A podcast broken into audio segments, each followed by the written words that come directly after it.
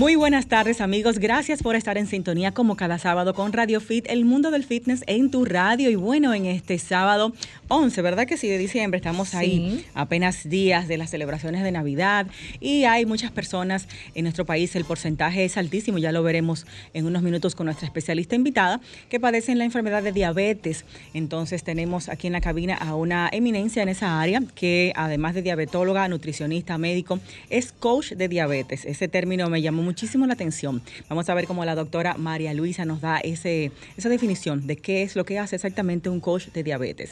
Sobre este tema hay muchísimas preguntas que tenemos todos y es los síntomas para reconocer la enfermedad, cuáles tipos de diabetes hay. hay. Podemos realmente cuidarnos con la alimentación y el ejercicio y esto puede ser una medida de prevención o de hasta eliminar la enfermedad como tal.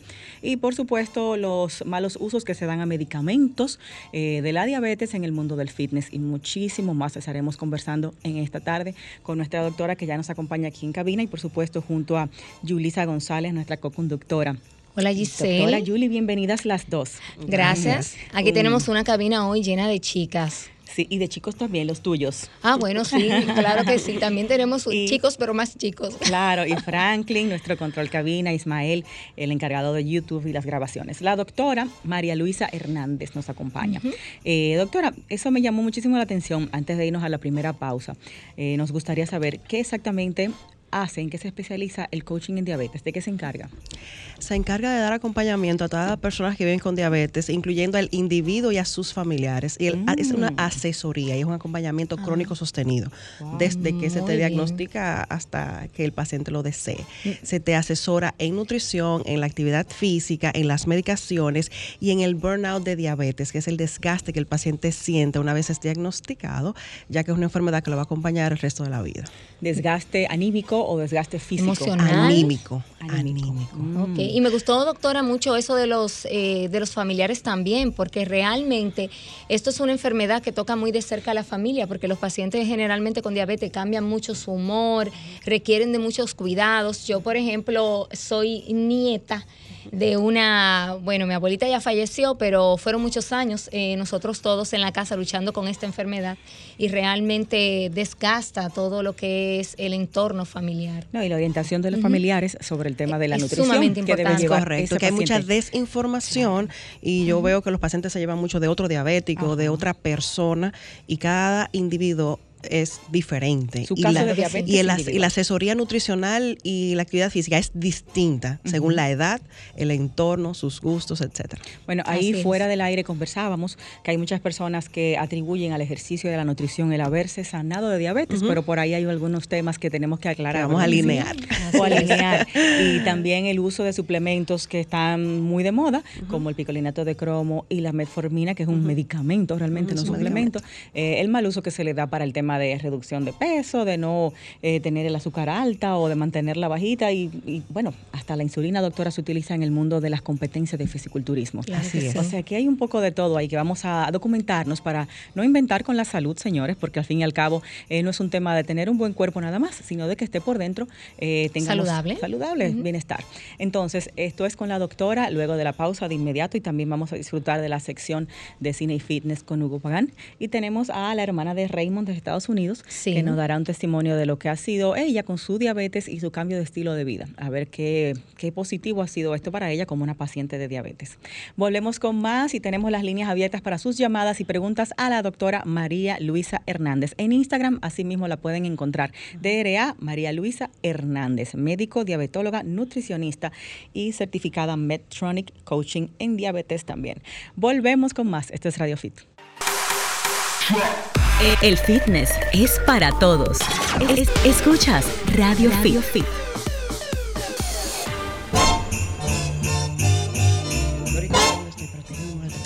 Sí, lo puede decir alto ahora al aire, no importa. Todos sus datos de contacto. Eh, bueno, su consulta y demás. Vamos a compartir toda esa información. Eh, doc, bueno, de manera llana, si es posible, lo sabemos que los médicos manejan sus términos eh, técnicos. Lo más que usted pueda aclarar qué es la diabetes, los tipos y más que nada cómo reconocer los síntomas.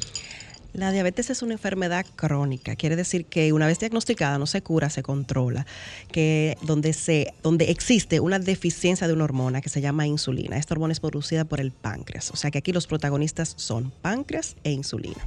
Si esa deficiencia es parcial, el diagnóstico es diabetes tipo 2, que es el 95% de los casos. Y si es una deficiencia total de la insulina, entonces tienes diabetes tipo 1 y dependiendo del tipo de diabetes es el tratamiento. Por eso yo nunca le recomiendo a nadie, tómate esa pastillita que a mí me la dan, porque el tratamiento va a depender de si al paciente le queda insulina o no en su cuerpo y si hay forma de rastrearlo eso y buscarlo. Ok.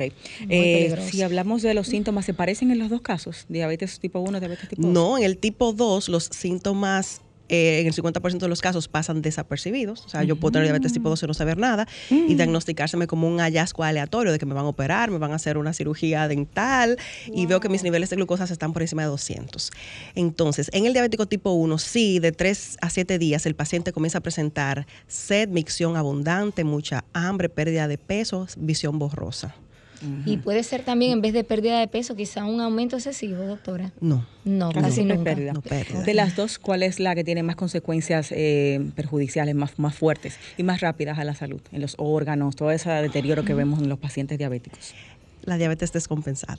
O sea, que tanto tipo 1 como tipo 2, si está descompensada es la que te que da el traste con tus órganos. Si estás compensado, la diabetes es la primera causa de nada. Siempre, estás controlado. Siempre lleva medicación, por ejemplo, con insulina, eh, porque he visto también pacientes que creo que tipo 2 eh, eh, pueden controlarlo, por ejemplo, con dieta y pastillas. Los diabéticos tipo 1 al momento del diagnóstico se van a múltiple inyectar insulina porque nosotros de forma fisiológica necesitamos insulina para vivir, es la hormona de la vida. Todo lo que comemos eh, para poder ser utilizado como energía es la insulina que abre los canales para que esa glucosa entre al cerebro y lo podamos utilizar. O sea que hasta yo durmiendo y sin comer necesito insulina. Porque así hace mi páncreas de forma natural. Entonces, el tipo 1, que es que el de causa autoinmune, esa diabetes es un accidente inmunológico y no se previene. Cada vez que hablamos de prevención de diabetes, nos estamos refiriendo a la diabetes tipo 2. Que viene por los hábitos. Que viene por la herencia y por los hábitos. Y sobre todo los hábitos, porque una gente sin antecedentes de diabetes, por ser obeso, y sedentario la adquiere por consumir la reserva. O sea, nosotros todos nacemos con una reserva de insulina. Ok. En el caso contrario, que no tengamos eh, malos hábitos, pero sí tengamos la carga hereditaria, ¿eso no sentencia que vamos a tener diabetes? No, no nos sentencia. Nosotros podemos vencer la genética con un buen estilo de vida. Ah, ¿Y cuáles son los que están más eh, en peligro de padecer? ¿Qué tipo de descendientes o parientes son los que nos transmiten directamente esto? Mamá y papá. No, no los abuelos, como se cree. Los abuelos se lo pasan a sus hijos y ellos a nosotros. el que tú tengas una abuela no me impacta directamente a mí.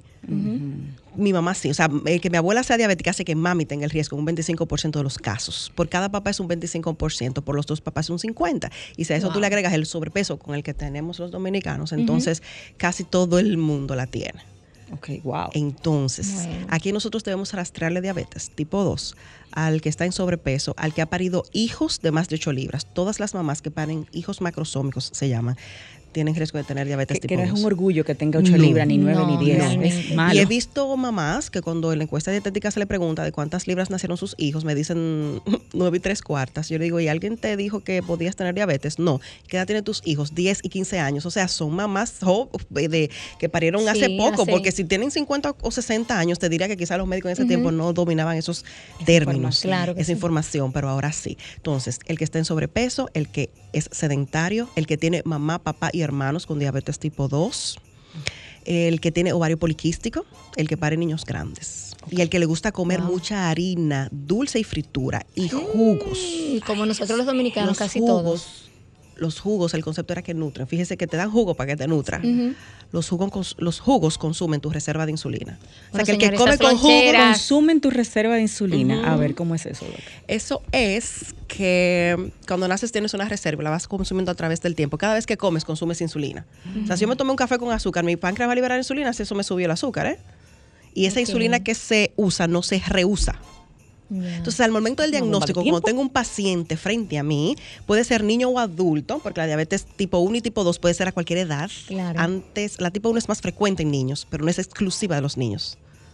En los niños por los hábitos o por la herencia? No, por la, por, la causa autoinmune, de causa desconocida. Hay una predisposición genética de mamá papá, pero lo que lo desencadena no se sabe. Puede ser virus, bacteria, está asociado a que no se lactan. Hábitos, doctora, no, la herencia como tal. también estar en un niño para desarrollar tipo 2. O sea, los hábitos están asociados con diabetes tipo 2 independiente de la edad. O sea, un niño obeso, yo he tenido casos de niños obesos con diabetes 2 sin reserva de insulina. O sea, que se van a insulinizar desde que tú lo diagnostiques. Desde muy pequeño. Porque el ponerte insulina es si tu cuerpo la produce sí o no. Eso, ese término se quedó claro. O sea, si yo tengo un paciente enfrente, puede ser gordo, flaco, delgado, adulto, joven, yo busco esa reserva y dependiendo de eso es tu medicación. Puede ser oral o inyectada. Se busca esa reserva. O sea, sí, se busca, y la sangre se busca. Wow, Dios mío. O sea que es una bomba de tiempo, por así decir. Mientras más insulina somos a lo largo de la vida, eso puede determinar qué tan pronto nos va a dar la diabetes. Entonces, eso nos pone a todos en riesgo. A todos en riesgo. Esa es la respuesta. Por eso es que los porcentajes, los porcentajes son tan altos. Y aquí en República Dominicana realmente nos gustaría que nos hable también un poquito sobre esas estadísticas. Tenemos eh, en el 2019 el INDEN junto a UNIBE hizo un estudio y fue caracterización de la diabetes en República Dominicana y arrojó que el 13.4% de la población tiene diabetes tipo 2 diagnosticada y 9.3 tiene prediabetes, que son los dos primeros años de diabetes. Cuando a una persona le dicen tienes prediabetes, te están diciendo que si tú no haces algo de uno a dos años, tú vas a tener diabetes tipo 2. Que una vez tus niveles se controlan, no se cura, se controla.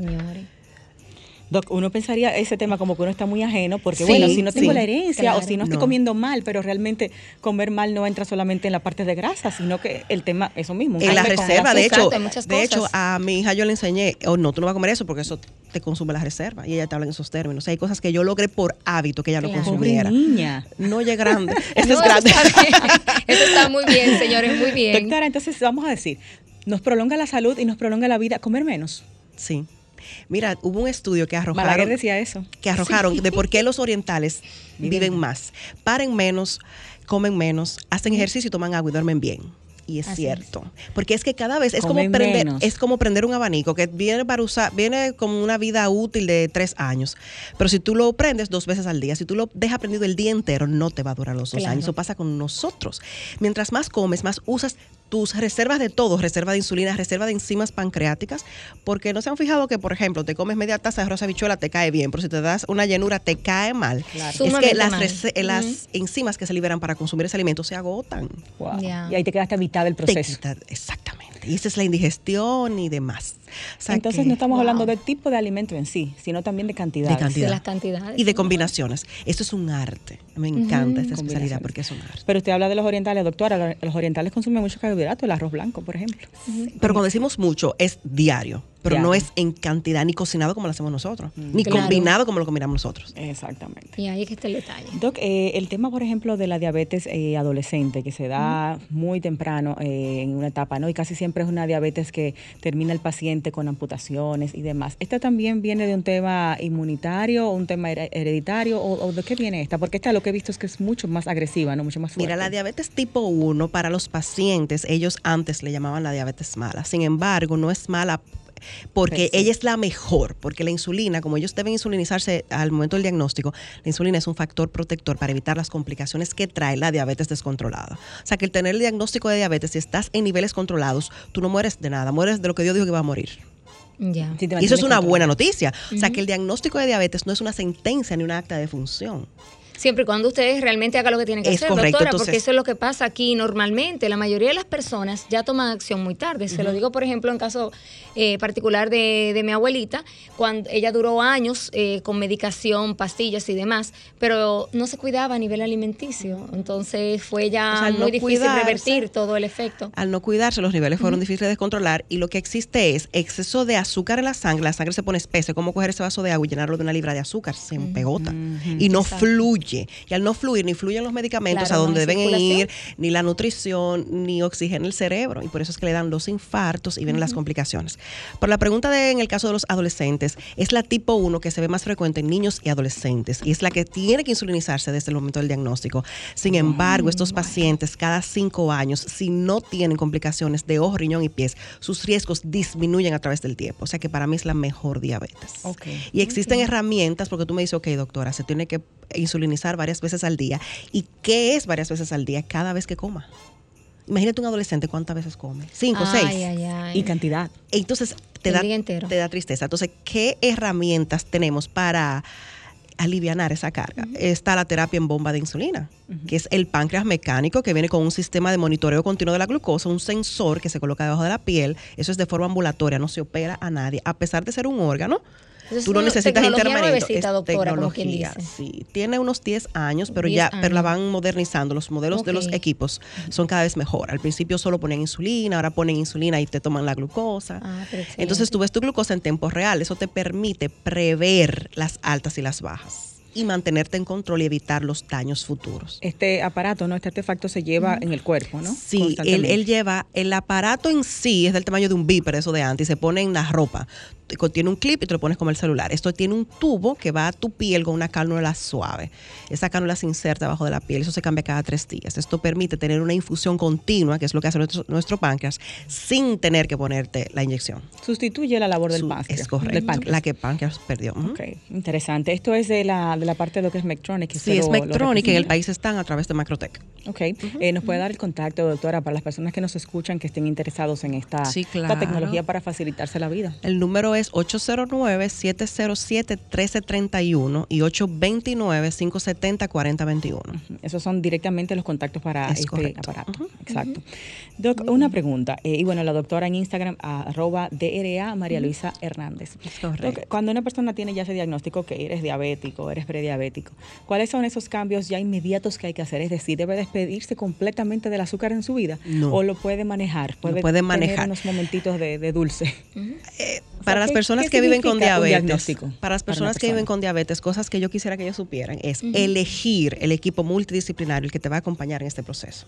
Comenzando elegir el diabetólogo, el nutricionista, el educador en diabetes y el psicólogo por el síndrome de burnout, que es lo que hace que se canse el paciente con diabetes las tareas diarias que tiene que realizar. Por ejemplo, nosotros vamos a comer, simplemente comemos. El paciente con diabetes calcula la porción, la cantidad, si me tengo que insulinizar, si me va a subir el azúcar, me va a bajar, siempre viven con miedo. Entonces hay que educarlos en diabetes. No tiene que eliminar el azúcar, porque las frutas tienen azúcar, son azúcar. Sin embargo, el azúcar añadida sí se elimina. Y los carbohidratos también. o sea, Los al final son carbohidratos refinados. Ajá. Exacto, los refinados se eliminan, que son las bollerías. Eso es bizcocho, galletas dulces, jugos, Repostería, refresco. pan. Todas es esas correcto. Pero los carbohidratos complejos, que son de liberación lenta, que suben tu azúcar muy lentamente y no hacen pico y gastan menos tu reserva, se dejan. Por tanto, Víveres vegetales. víveres vegetales, granos, cereales, tubérculos. O sea, que es una alimentación sana. Es equilibrada. Sí, Básicamente, lo que se le recomienda a todo el que quiere vivir sano es lo que se le dice a la persona con diabetes. O sea, que eres una persona normal que ha perdido la espontaneidad. ¿Cuál es el tema de los edulcorantes en la vida de un diabético? ¿Cómo entra ahí el, el papel El de un tema. edulcorante? ¿Ayuda, desayuda? Ayuda para el control de la- del peso y de las calorías, del presupuesto que tiene para 24 horas. Sin embargo, las personas que abusan del uso de los edulcorantes tienen riesgo de alterar su flora intestinal y predisponerse a diabetes tipo 2. O sea que si nosotras queremos controlar el peso, igual debemos usarlo con moderación, menos de dos sobres al día para que tengan un número. Eso es casi nada, doctor. Casi nada, bueno. Pues entonces todos sin Ahórrense azúcar añadida. Ay, Dios mío. Se ahorran en salud. Hay que educar el paladar. Claro. Pero Sí, y de verdad educado. se educa. Porque difícil, yo- pero se logra. Pero se logra con el tiempo. Claro. Por ejemplo, cuando yo comencé a tomarme el café sin azúcar, al principio yo no Se lo morir, ¿verdad? Sí, yo me tomo un trago y lo dejaba, un trago y lo dejaba. Claro. Ya yo me lo tomo. Ese es le mi sabe caso rico. también. Me sabe a café. Sabe normal. no sé si rico a café. Yo decía lo mismo, señores, pero si yo voy a tener que dejar de, de ponerle azúcar a mi café, no, yo, no- yo no, yo voy a poder, ¿qué pero para tiene? nada. No, es que tú te acostumbras. Hay Sí, días, por ejemplo, que a mí me pasa que si, si digo, necesito un chin de azúcar en mi vida y lo endulzo un poquito, el café hasta lo dejo a veces porque Sí. ya me sabe raro, me sabe no, diferente. Es como todo en la vida, educarnos, Educarnos. hacer el hábito.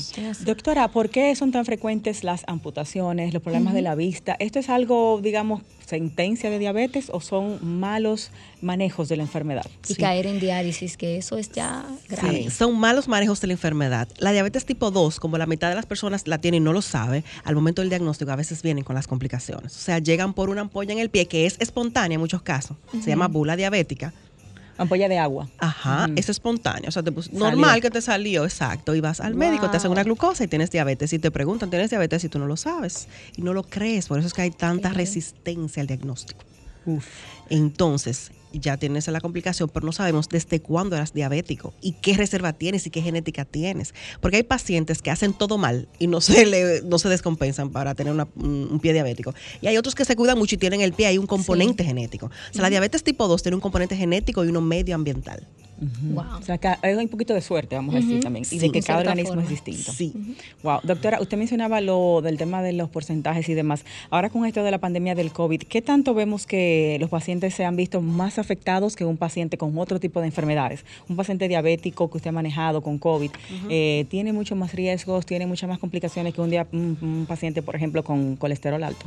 Sí, mira qué pasa, que las tareas diarias para tener una diabetes, una diabetes compensada eh, abruma al paciente y la mayoría, si tú le indicas hacerse de 7 a 10 glucosas al día, no se la hace.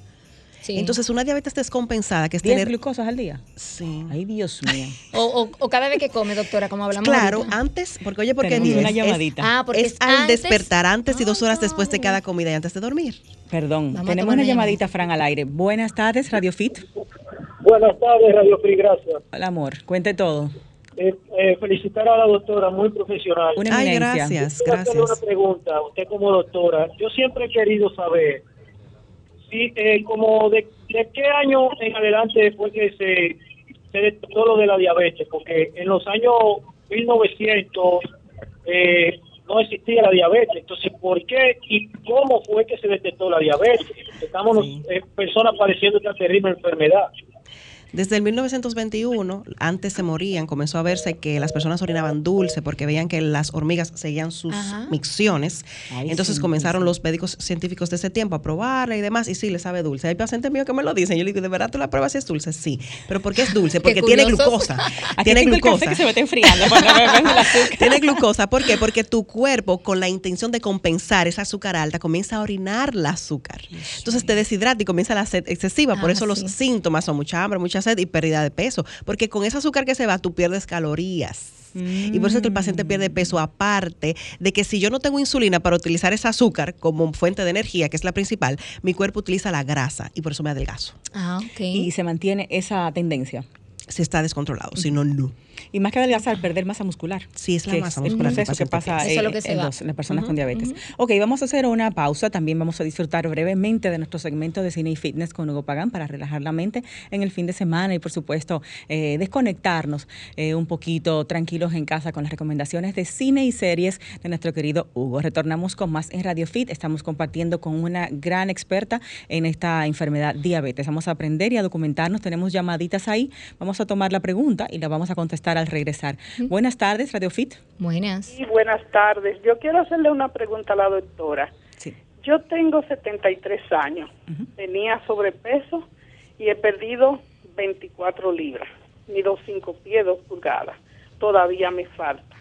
Yo salí con la glicemia en 126 y logré bajarla a 93 entonces me indicaron un medicamento que se inyecta en, la barriga como si fuera una insulina, pero yo tengo miedo de ponérmela. ¿Cuál es ese medicamento? ¿Sabe el nombre? Ozempic, Ozempic, Trulicity.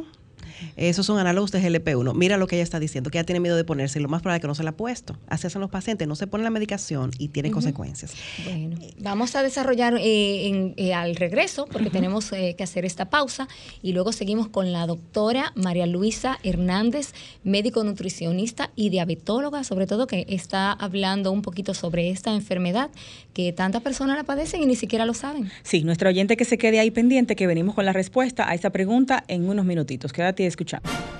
Hola Giselle, Julie Rey, una vez más con ustedes y con toda nuestra audiencia en Radio Fit, Hugo Pagán con ustedes para traerle lo mejor del séptimo arte en cine y fitness. Comencemos con la película El poder del perro, The Power of the Dog, de la directora Jane Campion, multipremiada esta película, que estuvo en el Festival de Cine de Toronto, en Venecia, y ha seguido arrasando también en Nueva York. La película la protagoniza Benedict Cumberbatch, muy conocido Benedict Cumberbatch, como el carismático ranchero o vaquero Phil Burbank. Es un western, un western atípico que nos lleva a eso, a, a los inicios del oeste americano. Y este Phil Burbank que inspira mucho miedo, mucho temor entre sus compañeros, tiene de repente un encuentro con un joven que lo hace poner en perspectiva su vida y trastorna la vida de su familia, de su hermano, cuando su hermano decide casarse con la madre de este joven. Una película súper interesante, introspectiva, sobre la fuerza de las relaciones y cómo las relaciones transforman a, a las personas. Definitivamente una película que hay que ver disponible en Netflix. La segunda opción para esta semana es The French Dispatch, una película que está en cartelera las salas de cine dominicana y alrededor del mundo también, dirigida por Wes Anderson. Wes Anderson, un veterano de mil batallas, muy particular. Recordamos películas como Moonrise Kingdom, The Fantastic Mr. Fox o The Royal Tenenbaums ahora nos presenta una historia que es prácticamente una carta de amor a los editores, a los publicistas y a las personas que escriben para revistas y publicaciones. The French Dispatch es eso, una historia que nos lleva a la vida de un editor de una revista ficticia que se muda de Estados Unidos a un poblado en Francia para comenzar a sacar su publicación. Muy interesante la película, protagonizada por Benicio del Toro, Adrian Brody, Tilda Swinton, Edward Norton, Frances McDormand, Jeffrey White. Toda una playa de estrellas en esta película que muy bien actuada, muy bien contada, con el estilo visual característico de Mr. Wes Anderson. O sea que ya saben, The Friend Dispatch y también el The Power of the Dog o el poder del perro. Nos vemos la próxima semana y para seguirme H Pagan 14. Jumbo. Fitness, fitness, salud, salud. solo en Radio Fit. Radio Fit.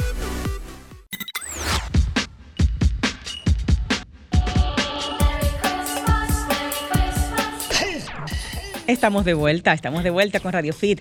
Eh, gracias por, señores, sus llamadas, sus preguntas por Instagram, su interés con este tema.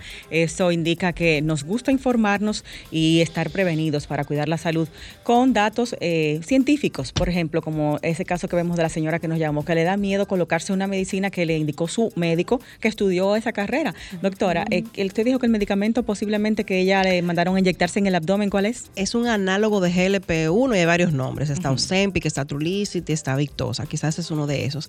Mi recomendación es que si se lo administre y cuando usted estuvo en 180, era 180 en ese instante que tomaron su glucosa, el azúcar estaba en 180 y después en 90 igual, en ese instante estaba en 90, pero sus 24 horas usted no lo sabe. Entonces, como ese médico consideró esa medicación, valga la redundancia, debe administrarse. Y si usted tiene duda, debe decírselo al médico, doctor, yo tengo miedo de ponerme esto por X o por Y para poderle ayudar, porque si no se medica y es que se descompensa y una vez llega con el problema, entonces ya hay bendito. poco que hacer.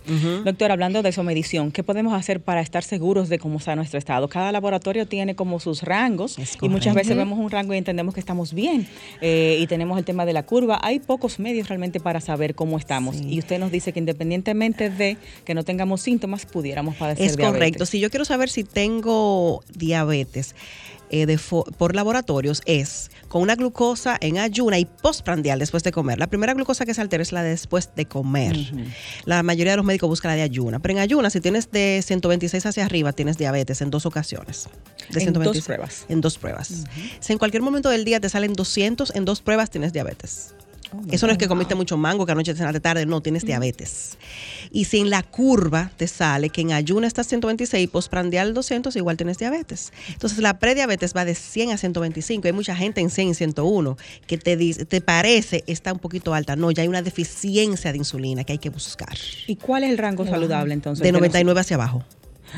Pero doctora, si así todo el mundo tiene, con así? Con dos horas de ayuno, ¿cómo así?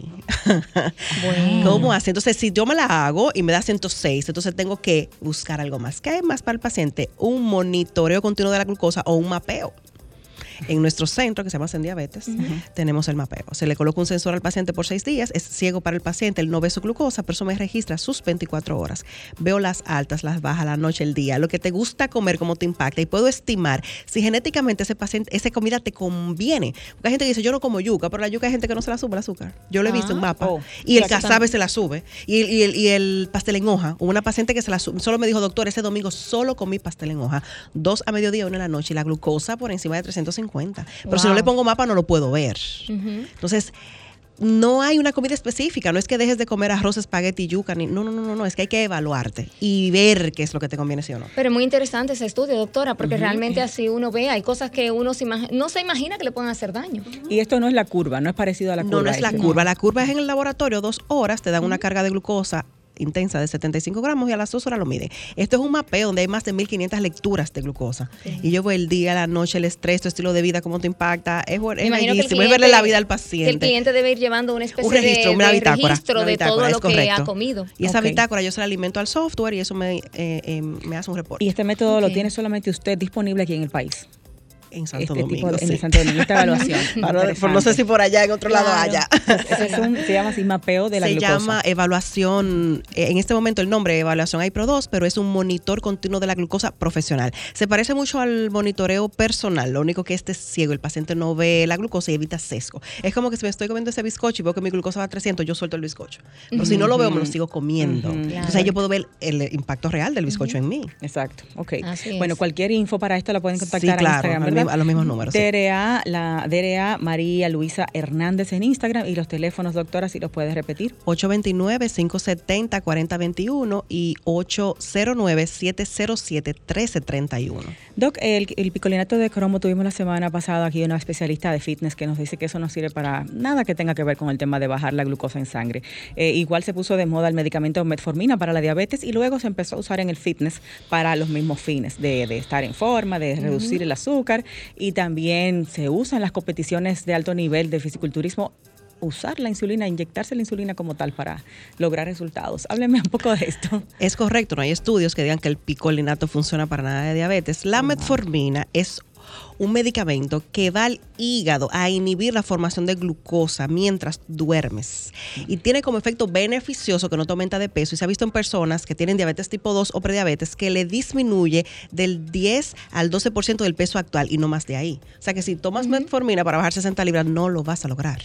No es para bajar de peso. ¿Tienes de hecho, yo he visto gente a gente que le dice, tómate metformina. Tiene, tiene riesgo de hipoglucemia en personas que tienen problemas de riñón, eh, de da efectos gástricos que no son tan agradables. no invente, vayan al médico. De hecho, dile, doctor, ¿me puedo tomar eso para rebajar? Díganselo, tengannos confianza. Sí, porque la gente no tiene confianza. Va al médico, pero entonces no le quiere decir la realidad, ni qué se está comiendo, ni qué está haciendo, que entiende que no está correcto. Y lo de la insulina como anabólico para echar músculo, eso es un riesgo del diantre, porque si tú tienes reserva de insulina y te pones insulina sin un asesor médico, diabetólogo, entonces tu riesgo de hacer hipoglucemias y demás. Wow. Y te quedé un coma diabetes. Claro.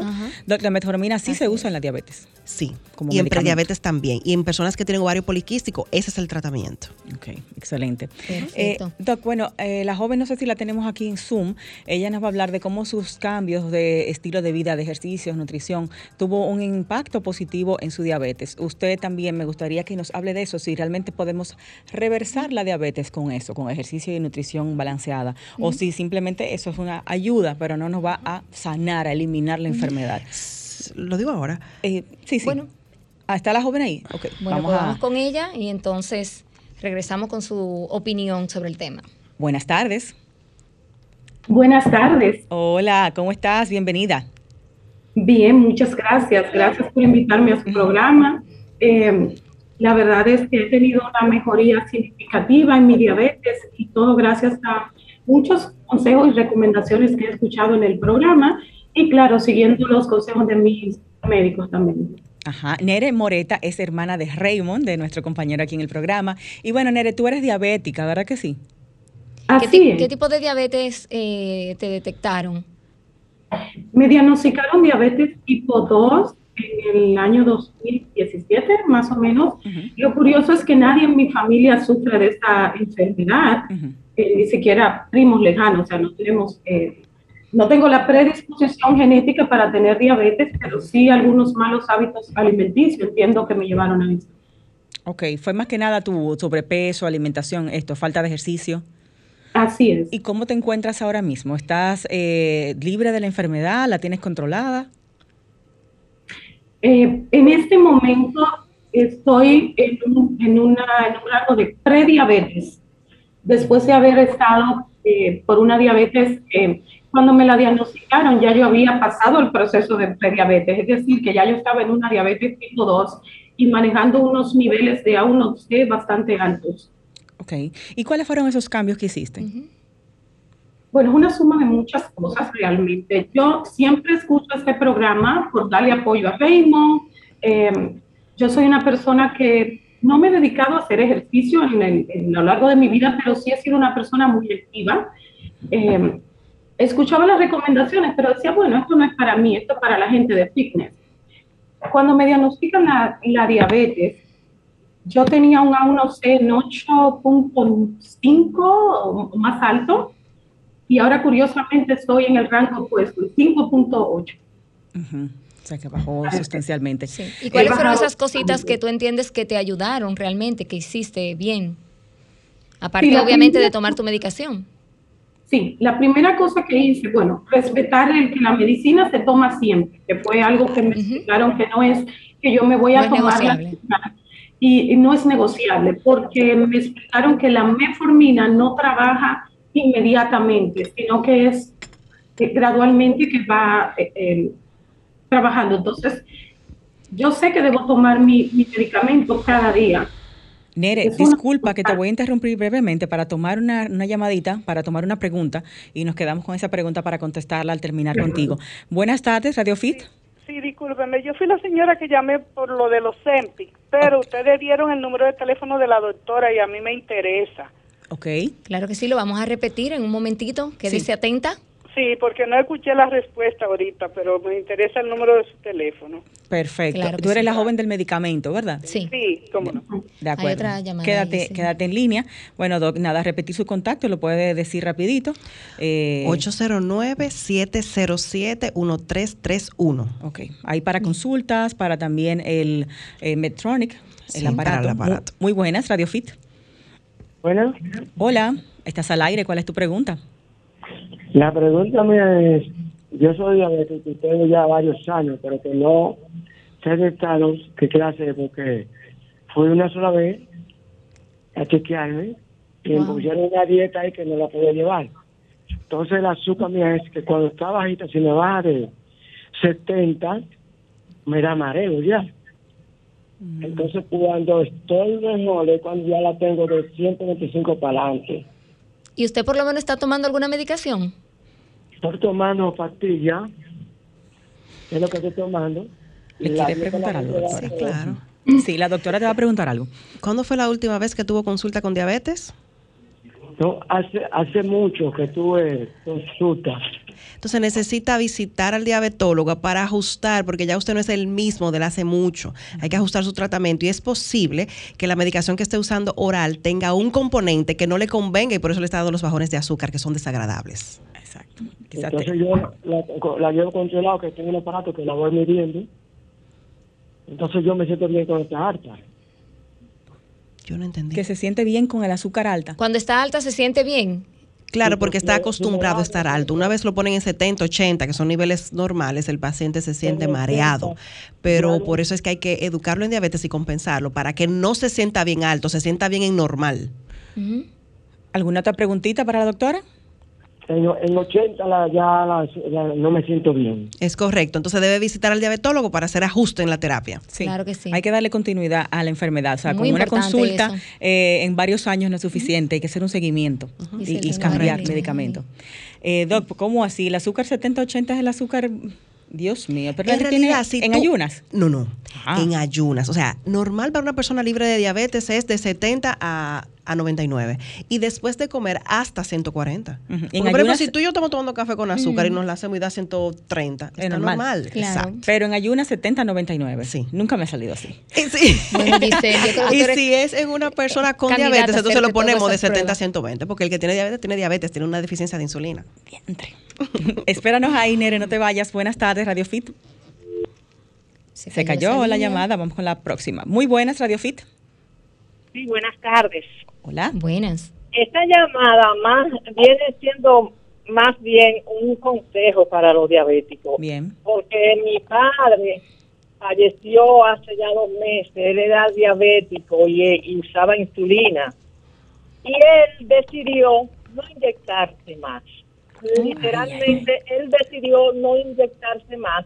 Y mira, Lo que pasó no fue bonito. Esos riñones se le desbarataron. Que no, no, no podían darle ni diálisis ni nada. O sea, yo le aconsejo a todos los diabéticos que sigan su tratamiento, que la diabetes es, es una forma de vida, pero si usted se descuida, se lo lleva, mira, porque se lo lleva. De mala forma se lo Bueno, lleva. muchísimas gracias por, mejor de por su Sí, consejo. no, su gracias por eso. testimonio. Mejor Para que entiendan que la, que la insulina es buena. Exacto, no es el enemigo. Que no es el enemigo, es el amigo. Nere, ¿estás ahí? ¿Estás ahí con nosotros? Aquí estoy, Nere. sí, aquí estoy. Entonces, Eh, aprovecha yo- a nuestra especialista. ¿Tienes alguna pregunta para la doctora? Y doctora, ¿usted tiene alguna pregunta para Nere sobre lo que ha sido Nere, ese- que al ese momento cambio? de tu diagnóstico en el, 2000 en el 2017, si a ti te hicieron reserva de insulina, para tú saber con cuánto tú cuentas a partir de ese momento y el resto de tu vida. Reserva no, realmente insulina. no me hicieron reserva de insulina. Solamente cuando me hicieron las mediciones, yo tenía un A1C bastante alto Ajá. y yo no podía bajar los niveles de azúcar en 300, 200 y tanto, no bajaban de ahí. Entonces, Eso te lo pregunto que porque al momento del diagnóstico, los pacientes del 100% ya tienen un 80% de células beta que no producen insulina y trabaja con el 20%. Entonces, eso de que tú tenías diabetes y estás en prediabetes, más bien te diría que tienes una diabetes tipo 2 controlada. Exacto. No estás Sí. en prediabetes. Ya una, una vez que se diagnostica, no se quita el diagnóstico. Es, lo que tienes es diabetes 2 controlado. O sea, una vez Sí. somos diabéticos, no Eh, vamos a dejar de serlo. Ahora, el prediabético sí es que me reversible. gustaría- Por eso es importante agarrar a la persona en prediabetes, porque la prediabetes sí se revierte con ese cambio en el estilo de vida, esa alimentación ordenada. ¿Entendiste esa parte, Nere? Si ya te diagnosticaron en un momento como diabética tipo 2, eh, no vuelves atrás a ser prediabética. Sigue siendo diabética tipo 2, pero controlada. Pero controlada. Ujú. Así en es. ese estado Muchas estás ahora mismo, así que debes Sí. manejarte. Sí, Entonces, me Nere, gustaría tú- hacer un, ujú, tu cambio fue un alimentación. para el señor que llamó hace un momento que dice que cuando él tiene los niveles de azúcar normal se siente mareado y con síntomas. Yo también pasé por esa experiencia, pero es porque su cuerpo de alguna manera se acostumbró a tener esos niveles altos, pero ahora necesita acostumbrarse a tener los niveles normales, que no se asuste porque yo pasé por eso y estuve un tiempo también sintiéndome mal y yo me medía el azúcar y tenía un nivel de 80, 85. Yo decía, ¿por qué me siento mal? Pero mi cuerpo se fue acostumbrando entonces a manejar nuevamente estos niveles que son los saludables. Qué interesante. O sea que tenemos Muy que bueno. esperar, darle como ese chance al cuerpo a Claro, adaptarse. una- es una curva de aprendizaje, una curva de adaptación. Es como droga, el cuerpo está recibiendo su... Está high, cuando tú lo vuelves a poner normal, él entiende que está en hipoglucemia. Se resiste, exactamente. Se resiste. Nere, tu cambio fue alimenticio, ¿verdad? Según nos informa, no tanto de ejercicio. Alimenticio y de actividad física también. Bueno, les cuento rápidamente un poquito de mi historia que me llevó a la, a la diabetes tipo 2. Yo vine a vivir a Estados Unidos y casi recién llegada me, me dieron un- unos diagnósticos de mi hija de que tenía eh, discapacidad intelectual, autismo, epilepsia y una serie de, de problemas médicos. Entonces, cuando una, una madre recibe un diagnóstico de autismo de su hijo, es un proceso de duelo muy difícil. Entonces, estaba viviendo el duelo por dejar mi país atrás, un duelo por el diagnóstico de mi hija y también me estaba divorciando. Entonces, estaba Wow. viviendo tres duelos al mismo tiempo. Entonces te refugiaste en la comida. me refugié en la comida. O sea, yo había sido una persona que manejaba un, un peso fantástico, siempre había sido delgada. Entonces, empecé a comer en exceso Ujú. y es algo que después de mucho tiempo yo entendí con ayuda que cuando una persona muchas veces vemos un familiar que se está poniendo gordito, se está abandonando, a veces con toda la buena intención del mundo le decimos, ay, pero tú si te gorda, come menos. Pero no, no nos damos cuenta que esa persona de alguna Está manera sufriendo alguna está suicidando, porque cuando nos abandonamos a nosotros mismos, no nos estamos amando y estamos comiendo en exceso Claro. estamos manejando otro problema. Entonces, lo Sí. primero que hice fue tratar um, emocionalmente las situaciones que me estaban afectando. Lo que decía la doctora, un psicólogo decir que también. Yo me amo a mí misma y ahora yo voy a empezar a preocuparme por mi salud. Porque por más que me digan, ay, te vas a morir, la diabetes es muy mala, no me interesa en Ese momento Exacto. que me digan esto. Tú usaste una palabra que describe excelente eso. Cuando empezamos a descuidarnos así y alimentarnos de esa forma, es una forma de suicidarnos. No nos importa Claro. qué pueda pasar con el cuerpo. Literalmente es así, es como que dejamos de amarnos. Entonces, lo primero es sanar mentalmente, tratar este problema, ok, esto es lo que tengo, vamos a buscar la, la solución a esto primero, a la parte emocional, y después entonces, ponerle atención a las recomendaciones de salud, que andan por todos lados. Yo creo que todos sabemos cómo comer saludablemente. Tenemos una idea de que los, la fruta y los vegetales son buenas, pero no queremos hacer eso, porque en ese momento no nos sentimos, eh, no nos amamos nosotros mismos. Entonces fue lo primero que gané. Luego entonces yo participé de un estudio de diabetes en el hospital. tenía una situación económica que de alguna manera tenía que buscar de dónde vivir y dije, bueno, esta es una oportunidad, me van a pagar por un estudio sobre diabetes. Entonces me pusieron una aplicación donde yo tenía que hacer una fotografía de todo lo que yo comía y tenía también que, medirme el azúcar antes de comer y dos horas después. Ahí fue que tuviste realmente lo que tú estabas haciendo con tu cuerpo. Sí, entonces, ¿qué sucede? Que me dicen, no vas a cambiar ningún hábito alimenticio, solamente lo vas a fotografiar, vas a medir tu azúcar. Entonces yo miraba que yo estaba cenando, por ejemplo, todas las noches yaniqueque con cachú. Literal. Entonces, como, Y cuando yo fui, tenía como una semana ya en esto y voy a la cita donde me dicen, vamos a ver lo que comiste esta semana. Yo me moría de la vergüenza. Claro, porque ahí es que entra en conciencia claro, cuando claro que sí, porque mientras ella no lo estaba fotografiando y midiéndose, no sabía lo que estaba haciendo. no lo registraba, para ella ya estaba comiendo claro. lechuga, Wow, pero mira, Entonces cuando me decían, por ejemplo, ¿y qué fue esto que comiste esta semana? Dime, ¿tú te gusta mucho? ¿Y qué tiene adentro? Yo, no, harina frita solamente. Harina frita. Ay, ay, Con cachú que es dulce.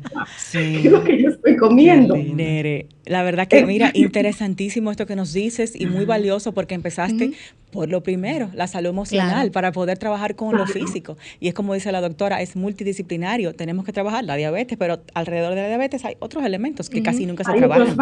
Entonces, la parte que me volvió una persona sedentaria fue precisamente el hecho de estar sola. Yo vengo de familia grande, me encuentro sola en este país y con mi niña que por sus condiciones de salud requiere muchos cuidados. Entonces yo decía, yo no me puedo dar el lujo de salir a correr porque si yo me caigo, si tengo que ir al hospital, nadie va a estar disponible para, mí. Entonces, Empecé a volverme sedentaria cada vez más.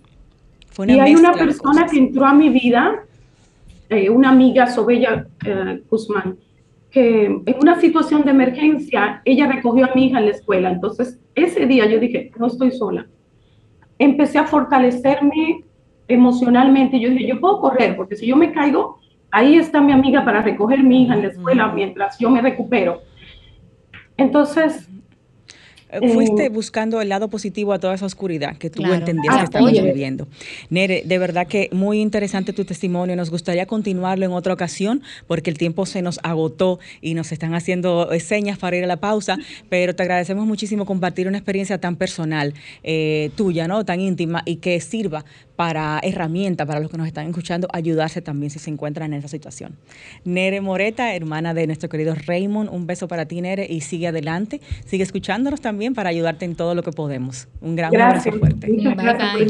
gracias. Gracias a ti. Mi doc, mire, usted debe de regresar porque nos quedó porque mucho ya nos están sacando de aquí. Eh, para cerrar, ¿qué es el mejor ejercicio? ¿Cardio o pesas para el diabético?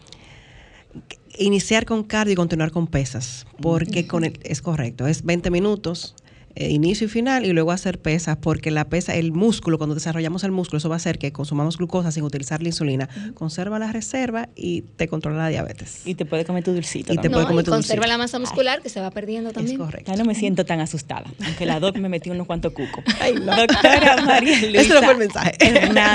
No, no, no, pero es bueno asustarse y tomar medidas. Diabetóloga, coach de diabetes y también representante de lo que es Medtronic, este aparato para tener un control y un monitoreo y más que nada eh, su, su, vamos a decir, su, suministro de la, insulina. y la medicación eh, precisa. Fíjate cómo ella dice, yo tenía miedo por esto para hacer ejercicio, o sea que el ejercicio no es para no es la misma recomendación para todo el mundo, ahí es que viene la importancia de personalizarlo. Exactamente. Doctora, muchísimas gracias por acompañarnos. Gracias por la invitación, lo disfruté bastante. espero que vuelva. DRA María Luisa Hernández en Instagram. Besotes, señores, feliz fin de semana. Nos encontramos el sábado.